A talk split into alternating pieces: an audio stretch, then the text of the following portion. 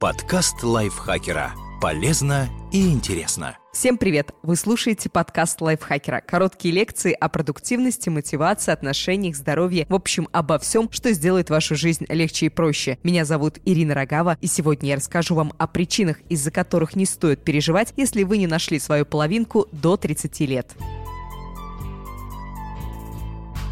Холостяцкая жизнь в зрелом возрасте имеет больше преимуществ, чем кажется. И вот сейчас я вам расскажу об этом подробнее. Первая причина – вы не снизили собственные стандарты ради общественных ожиданий. Особо бестактные родственники, возможно, уже говорили о вас. Да, она все принца ждет. Или нашел бы себе уж кого-нибудь, сколько можно перебирать. Но компромиссы стоит искать, когда отношения в самом разгаре, а не при выборе второй половинки. Пока вы не снижаете планку в разумных пределах для потенциального партнера, у вас остается шанс встретить того, кто подходит именно вам, и быть с ним, потому что вы счастливы, а не потому что пора. Вторая причина – никто не ограничивает вашу финансовую свободу. Вы можете распоряжаться деньгами так, как считаете нужным. Некому упрекать, что вы скрупулезно откладываете каждую копейку или спускаете всю зарплату на что-то важное для вас, будь то онлайн-курсы, игры или туфли. Третья причина – вы многое узнали о людях и поняли, какой человек вам нужен.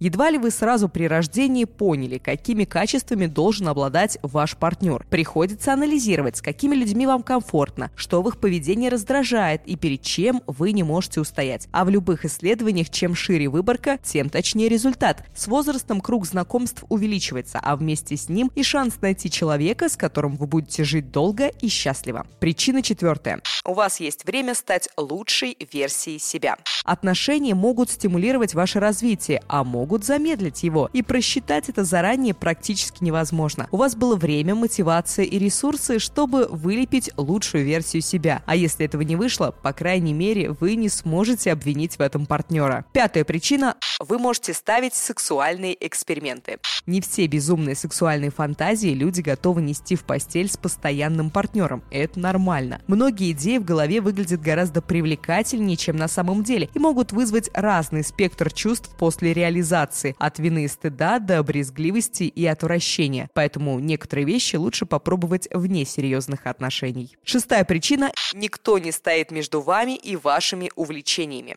Если вы правильно распоряжались одинокими вечерами, у вас было время опробовать разные хобби и определиться, какие занятия приносят вам радость. Вы могли без чужих нападок отправляться в ночные рейды в компьютерной игре, ходить на танцы, мастерить костюмы для косплей-фестивалей. Седьмая причина – вы можете путешествовать. Без пары вы легки на подъем. Не нужно согласовывать отпуска, идти на компромиссы, учитывать чужие ожидания. В одиночку вы с большим энтузиазмом заводите знакомства в путешествиях, и бюджет на поездки планировать гораздо проще. Вам нужно учитывать траты только на одного человека. Восьмая причина – вы сами выбираете, с кем общаться. Вам не нужно находить общий язык с чужими друзьями и родственниками, а на продолжительных выходных вы можете навестить своих родителей, не устанавливая никакой очередности и не споря, в чей отчий дом ехать. Вам проще будет уйти из негативных отношений. Это девятая причина. Вы состоявшийся человек с собственным капиталом, мнением и границами. У вас все есть, и вы готовы быть с кем-то ради его личных качеств, а не функций, которые он выполняет. Даже если ваши предстоящие отношения не будут счастливыми, вы сможете выйти из них с минимальными потерями. Этой возможности лишены многие из тех, кто рано начал серьезные отношения. Переехав из родительского дома в общее с партнером гнездышко, они просто не научились быть одни и очень этого боятся. Десятая причина – у вас было время обдумать, подходит ли вам родительский сценарий.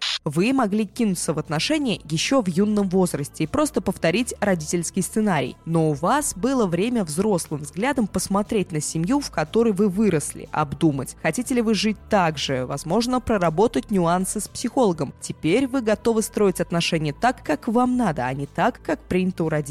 И одиннадцатая причина – ваши знакомые ограничиваются одним неудобным вопросом. Практически каждый человек проходит через цикл бестактных вопросов. Все начинается с «когда женишься» или «когда замуж выйдешь», затем следует «когда появится ребенок», потом «когда второй». Вас пока терзает только первым из них, и вы наверняка научились пропускать вопрос мимо ушей или придумали несколько остроумных ответов.